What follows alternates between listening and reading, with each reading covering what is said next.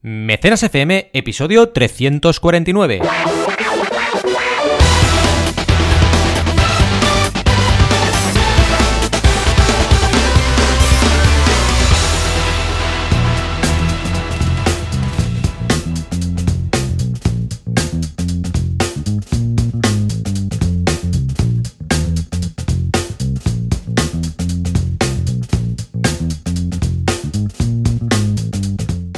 Bienvenidos y bienvenidas a este especial pre-Crowd de Mecenas FM, el podcast donde hablamos de crowdfunding, financiación colectiva, micromecenazgo, llamadlo como queráis, pero sobre todo lanzad proyectos. Aquí estamos como cada semana, pero hoy, hoy solo estoy yo, Valentía Concia, consultor de crowdfunding. Ya sabéis que siempre estoy acompañado de mi íntimo amigo, compañero de batalla, socio Joan Boluda, que es consultor de marketing online y podéis encontrarle como director de la Academia Online para Emprendedores, boluda.com. Y yo, ya sabéis, soy consultor de crowdfunding y me podéis encontrar en banaco.com con V12. Pero hoy, hoy estoy solo. ¿Por qué? Básicamente porque hemos querido hacer este episodio especial, el 349, justo la semana antes de nuestro Crowd Days, que cada año celebramos, bueno, exceptuando las pandemias, y como podéis imaginar, como tenemos el Crowd Days el viernes 11 del 11, pues este sábado, previo al Crowd Days, teníamos que hacer un podcast. Y además llevábamos unas semanitas de descanso, que bueno, descanso a veces obligado, a veces porque tiene que ser. En cualquier caso, teníamos que estar con vosotros y vosotras, así que no podíamos dejar pasar la oportunidad de reunirnos frente al micro y hablaros de este eventazo. Un eventazo, Crowdays, que este año además es online y gratuito, así que si queréis aprender de crowdfunding y blockchain, algo de lo que hablaremos en el podcast de hoy, no podéis faltar a la cita. Sí, el 11 del 11 de 2022 podéis reservar plaza en crowdays.com. Como siempre, os dejaremos el enlace en las notas del programa. ¿Por qué es importante este evento? Bien, porque tenemos muchos ponentes potentes. Tenemos que van a hablar de Play and Earn, una modalidad de juegos, videojuegos, basada en NFT, que permite que la gente gane mientras está jugando estos videojuegos. También nos hablarán de novedades con respecto a su empresa, Huru Ventures. En este caso estoy hablando de unos ponentes que estarán en Crowdays y que podréis conocer en el evento. Se trata de Bernard Gispert y Alex Arias. Bien, también tendremos mucho más porque la jornada se va a extender lo que veréis desde las 8 y media de la mañana hasta las 18 casi nada. Luego tendremos también a un emprendedor que trabaja con el sector salud, deporte y blockchain, que se llama Jurens Bouvet. Nos hablará de su empresa que se llama Mio. También tendremos, por supuesto, introducción y un episodio especial de Mecenas FM a cargo de Joan Boluda y un servidor, así que nos tendréis. También, por supuesto, tendremos una experiencia interesante en el mundo de los NFT, como es la de Nico, Nico Chan, creador de Cálico Electrónico, que vendrá a hablar de blockchain goblins. Y por si fuera poco, tendremos también una ponencia interesantísima de Charlie Alonso, que nos va a explicar blockchain como más allá de las criptomonedas. Hoy hablaremos un poco de ello, pero Charlie va a extenderse mucho más. Y para acabar, un, eh, bueno, un eh, taller, eh, evento, digamos, práctico o una charla práctica sobre crowdfunding, security tokens y tokenización, a cargo de Ludovica Turconi. Así que como veis, es una jornada muy completa. Por supuesto, tendremos pausas de 30 minutos para desayunar, tomar algo, ir al baño y de 90 minutos para comer, porque claro, de 8 y media a 18 la gente suele comer algo. Así que no os preocupéis por eso. Bien, tenéis todo el programa, todos los ponentes, todos los detalles en. ¿Qué más os quiero contar hoy? Pues bien, vamos a hablar de Kickstarter, blockchain y el crowdfunding. Pero ¿sabéis qué? Como no tengo a Joan pinchando, voy a pinchar yo un poquito de música para dar paso a la sección de hoy. ¡Vamos allá!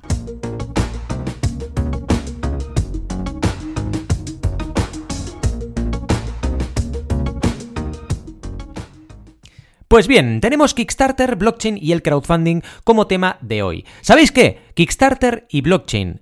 Kickstarter ha anunciado que la plataforma, esta plataforma, que es la plataforma de crowdfunding más importante del crowdfunding de recompensa, va a trabajar con blockchain. Pero, ¿qué significa esto? Vamos a ir por partes y empezaremos con una introducción sobre qué es blockchain. Blockchain no es más que una estructura de datos, ¿de acuerdo? Que quede claro, blockchain no es Bitcoin, blockchain no es Ethereum, blockchain no es una criptomoneda. Es una estructura de datos cuya información se agrupa en bloques, ¿de acuerdo? Estos bloques están relacionados entre sí y cada bloque de información contiene metainformación del bloque anterior. De forma que si tú quieres modificar la información de un bloque, tienes que editarla modificando todos los, todos los posteriores a ese bloque, o los anteriores, de forma que en esta mecánica lo que hacemos es garantizar la seguridad de estos datos en Internet. Garantiza blockchain la seguridad del dinero digital. Y por eso, y fijaos que blockchain es la infraestructura, por eso se pudo crear Bitcoin, Ethereum y otras criptomonedas. Por la seguridad que aporta blockchain, no por otra cosa. Entonces, pensad que blockchain es mucho más que una criptomoneda. En el evento no hablaremos solamente de criptomonedas. Hablaremos de blockchain como nueva infraestructura, como nueva herramienta que nos va a permitir trabajar en Web3 de una forma completamente distinta a la que hoy estamos acostumbrados. Permitirá almacenar, transmitir y confirmar datos de forma segura. Tenéis el enlace también en las notas del programa sobre blockchain en Wikipedia, que os dará mucha información al respecto. Lo que queremos dejar claro es que blockchain es mucho más que una criptomoneda y que el hecho de que Kickstarter esté empezando a trabajar con blockchain significa mucho más que una simple, digamos, relación con el mundo de las criptos, que es lo que la gente ha pensado, porque cuando hubo la noticia, la gente empezó a pensar, ah, es que se va a poder pagar con Bitcoin, con Ethereum en, Kickstarter, se van a cargar la plataforma. ¿Qué va? Kickstarter va a seguir igual, lo que va a hacer es algo muy distinto. Y eso me lleva a la clave 2. ¿Qué ha dicho Kickstarter? Bien, Kickstarter ha dicho que va a crear un protocolo de crowdfunding descentralizado, la cual cosa significa que va a permitir con este protocolo, que será de blockchain, lanzar y financiar proyectos donde sea. Donde sea, queridos y queridas oyentes, vamos a poder hacer crowdfunding en cualquier sitio, con una especie de protocolo similar al HTTPS, ¿de acuerdo? Pero aplicado al crowdfunding. Blockchain lo que nos permite es adaptar esta seguridad a cualquier tipo de operativa. Por eso, Está Kickstarter trabajando con esta infraestructura para poder asegurar que el crowdfunding se puede realizar en cualquier Web3 usando un protocolo que se llama Celo, que es un protocolo amigable con el medio ambiente, porque mucho de lo que se ha hablado al respecto de blockchain y mucho de lo que se podría haber criticado a Kickstarter es el hecho de la contaminación medioambiental que genera. ¿Qué pasa? Que Kickstarter hace los deberes y está trabajando con Celo para poder de esta forma controlar la emisión de carbono que se realiza por el uso de esta blockchain. De esta forma, con este protocolo, con Celo, lo que va a conseguir Kickstarter es ser fiel a sus principios, que esto es importante, porque Kickstarter no hay que olvidar que es una Benefit Corporation, de forma que tiene que seguir una serie de estándares de calidad y una serie de principios, que los sigue a rajatabla y ya lo podéis ver. Bien, clave 3. Posibles aplicaciones de blockchain con esta nueva era en Kickstarter. Podremos, y esto es importante y seguramente va a pasar, eliminar la dependencia de Stripe para los países. Sabéis que lo que ocurre con Kickstarter es que Kickstarter no puede ser usada en todos los países del mundo, porque tiene una serie de limitaciones. Estas limitaciones vienen generadas por Stripe, la infraestructura de pagos que tiene la plataforma. De forma que, por ejemplo, todo lo que es Latinoamérica queda fuera de lo que es Kickstarter. No se puede usar. Lo que va a permitir esto, seguro, es mediante el protocolo de blockchain de Kickstarter, trabajar en crowdfunding desde cualquier parte del mundo. Y esto ya quita una limitación enorme que tenemos en, en, Kickstarter y que tenemos en el crowdfunding en general, que es la limitación geográfica. Algo que ya sabéis que nos preocupa mucho en Mecenas FM y que hemos ido hablando en muchas ocasiones. No podemos permitir que el crowdfunding se queda solamente en unos países. Tenemos que intentar que esté en toda la red de redes y que esté a lo largo y ancho de Internet. Otras aplicaciones que podríamos tener, evidentemente son hipótesis, el uso de los NFT, los tokens no fungibles. Vamos a hacer un poco de repaso y os dejamos enlaces, por supuesto, repito, en lo que sería el episodio en mecenas.fm. Bien, pues los NFT básicamente son tokens no fungibles que lo que al final representan es como criptomonedas, que son un activo, pero, pero, pero, lo que permiten es que no son intercambiables, ¿de acuerdo? No se permite de esta forma comerciar con ellos. De forma que tenemos un eh, token que lo que garantiza es la exclusividad y autenticidad del bien que representa.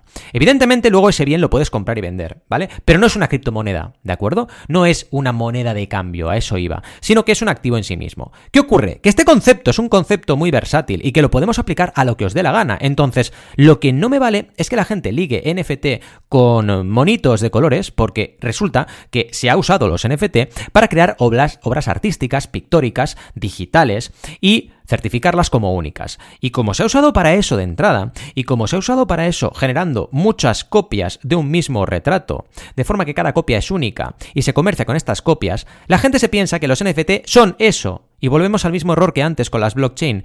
Del mismo modo que blockchain no es Bitcoin, pues los NFT no son los monitos de colores. NFT puede ser cualquier cosa. NFT, por ejemplo, encontramos a la NBA trabajando con NFTs. ¿Cómo lo ha hecho? Básicamente creando jugadas de la NBA, convirtiendo esa jugada ese mate, ese remate, ese pase en un activo digital, un vídeo, y dando autenticidad única a ese vídeo y vendiéndolos en un marketplace. Por ejemplo, Mattel acaba de lanzar y va a ser muy pronto que lo podremos comprar una serie de figuras de los Masters del universo, pero que son digitales 100%. Tú te las coleccionas, las compras como cualquier otro máster del universo que podrías coleccionar a nivel figura en el entorno físico, pero son virtuales. Entonces, es igual que una compra física en el sentido de que tú compras una especie de cubo, ese cubo lo descubres, te toca un eh, eh, personaje aleatorio de entre cuatro, como un sobre de cromos, y luego de estas cuatro opciones que te puede tocar de figura, cada figura tiene hasta siete niveles de rareza. De forma que, fijaos que esto se convierte en un coleccionismo, un coleccionismo digital. ¿Qué ocurre? Ya veremos qué pasa con esta propuesta de Mattel, pero del mismo modo que la gente colecciona figuras y cualquier tipo de otros elementos, como pueden ser sellos o monedas antiguas, ¿por qué no coleccionar activos digitales? Esto puede llegar para quedarse. Igual que pensábamos que la música digital no iba a pasar nunca por encima de los vinilos o de los MP3, perdón, la música digital ya es MP3, o de los CDs, quería decir música física, digital pero física, fijaos qué ha pasado. El MP3 lo cambió todo.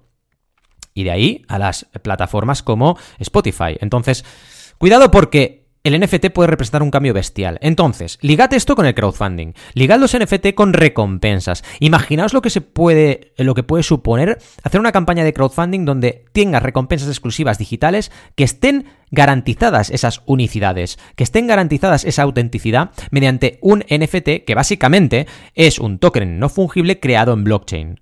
Imaginaos lo que puede significar eso. Podemos financiar proyectos gracias a la emisión de activos digitales. Otra cosa importante es que cuando se hace una emisión de NFT, normalmente se pone un máximo número de oferta. De esta forma, das todavía más valor a los NFT que estás emitiendo porque tienen un mercado limitado, ¿de acuerdo? No es como, por ejemplo, otros activos que se pueden ir creando ilimitadamente, sino que tienen una autenticidad, tienen una unicidad y tienen una máxima oferta de forma que cada vez tienen más valor. Esto nos puede llevar a lo más interesante de esta revolución de el crowdfunding liderada por Kickstarter.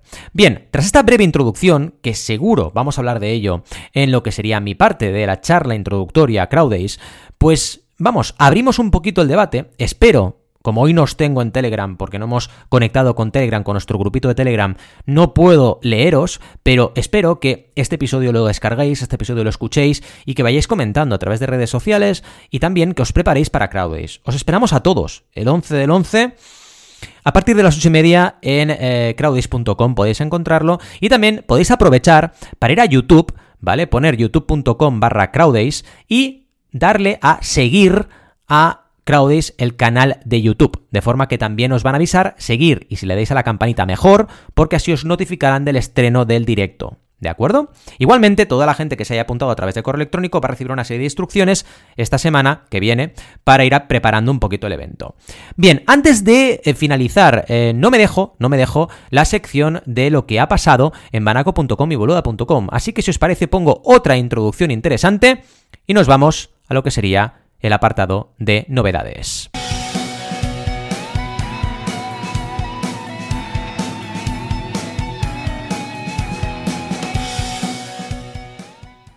Bien, ¿qué ha pasado en banaco.com? ¿Qué ha pasado en boluda.com? Bien, en banaco.com básicamente tenemos dos clases nuevas de envío de formularios, tanto en Kickstarter como en Indiegogo. Recordad que estamos con clases de herramientas en Kickstarter, un curso, herramientas en Indiegogo, otro curso, dos cursos en paralelo.